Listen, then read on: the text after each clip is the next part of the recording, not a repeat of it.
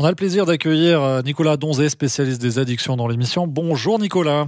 Bonjour Patrick. Alors on va parler avec vous aujourd'hui de benzodiazépine. Euh, Qu'est-ce que c'est? Alors c'est un médicament qu'on consomme tellement qu'on se rend même plus compte qu'il existe.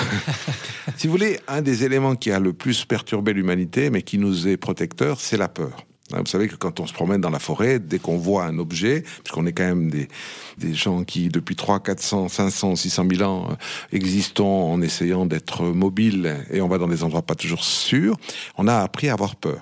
Et la peur est un protecteur. Mhm. Euh, exagérément stimulé, ça devient une maladie. L'anxiété, il faut la traiter. Alors pendant longtemps, on a traité l'anxiété. Alors la première molécule anxiolytique, donc tueuse de peur, c'était l'alcool. Et c'était sympa parce que c'est vrai que l'alcool nous désinhibe un peu, nous calme, hein, on, le sait. Et ce qui se passe, c'est que les effets sont un peu vite négatifs, donc ça va pas. Alors après, on a développé d'autres molécules, des sels de bromure, euh, des tas de molécules, des barbituriques hein, à une certaine époque, ont été très connus. Mais le problème des barbituriques, c'est qu'ils avaient une on dit une marche thérapeutique, c'est-à-dire une zone dans laquelle ils sont à des concentrations efficaces et non toxiques à petites. Donc très rapidement, un barbiturique tue. Mhm. Donc c'est ennuyeux. Et on a inventé à une certaine période la thalidomide aussi, qu'on a pensé être une bonne chose. Maintenant, le problème c'est que euh, les gens qui en ont pris, euh, ont, quand ils étaient enceintes, ben ça a coupé les bras des enfants, les jambes. C'était c'était un produit remarquablement dangereux, donc à éviter toujours quand on est enceinte. Donc la femme enceinte, elle est quand même à protéger. Et puis euh, dans les années 60, on a développé les benzodiazépines. Donc c'est une famille de molécules qui ont la qualité d'être à la fois anxiolytiques, donc calme, endormisseur, donc ça peut être utilisé comme somnifère, ça a des vertus antiépileptiques, myorelaxantes. Donc c'est vraiment quelque chose, c'est un médicament, c'est une molécule extraordinaire. Et quand on a développé cette molécule-là, on a vu que sa toxicité, elle était anecdotique. On pouvait en consommer deux, trois, quatre, sans rien, sans danger. Et ça a été une explosion d'usage on s'est dit, ben voilà, maintenant on a trouvé enfin, après le rêve, le rêve de l'humain, c'est la panacée, hein, c'est la pierre philosophale.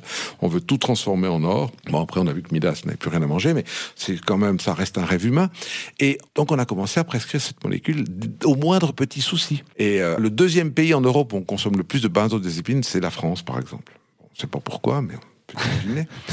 Et ce qui se passe, c'est que Aujourd'hui, les benzodiazépines, eux, ils agissent sur des récepteurs qui se trouvent dans notre cerveau. Donc on a des récepteurs à benzodiazépines qui se trouvent sur des récepteurs qui sont justement ces modulateurs de l'inhibition.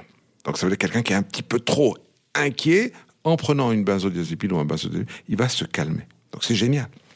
Le problème qu'il y a, c'est qu'on est en train de voir que ben, il y a deux éléments. Les benzodiazépines, ils sont métabolisés et on sait qu'il y a une, ce qu'on appelle la demi-vie d'élimination. C'est le temps pour que la molécule diminue sa concentration de moitié.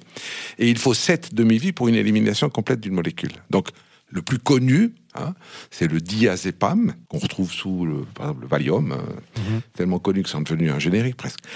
Et le Valium, en fait, lui, si vous en prenez un, il a une demi-vie de à peu près 100 heures. Donc ça veut dire qu'il va mettre 700 heures à être éliminé.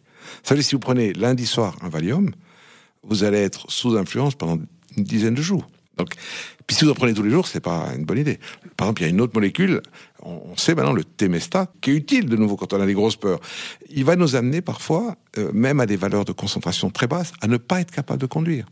Et souvent, les gens se rendent même plus compte parce que finalement, ils consomment ces benzodiazépines en les associant, bah, parce qu'ils les oublient, à de l'alcool, ou à d'autres molécules. Et ça fait une espèce de cocktail qui met le cerveau dans un état de sommeil complet qui ne vous permet pas d'interagir avec la vie. Et en réalité, si les benzodiazépines aujourd'hui sont intéressants, euh, on est aussi en train de découvrir qu'ils sont très addictogènes. Ça veut dire qu'ils ont les mêmes moteurs d'action sur le système de la récompense que la cocaïne, les amphétamines, le cannabis, euh, la morphine et toutes ces molécules-là. Donc ça veut dire qu'ils vont favoriser une génération d'addiction à la molécule.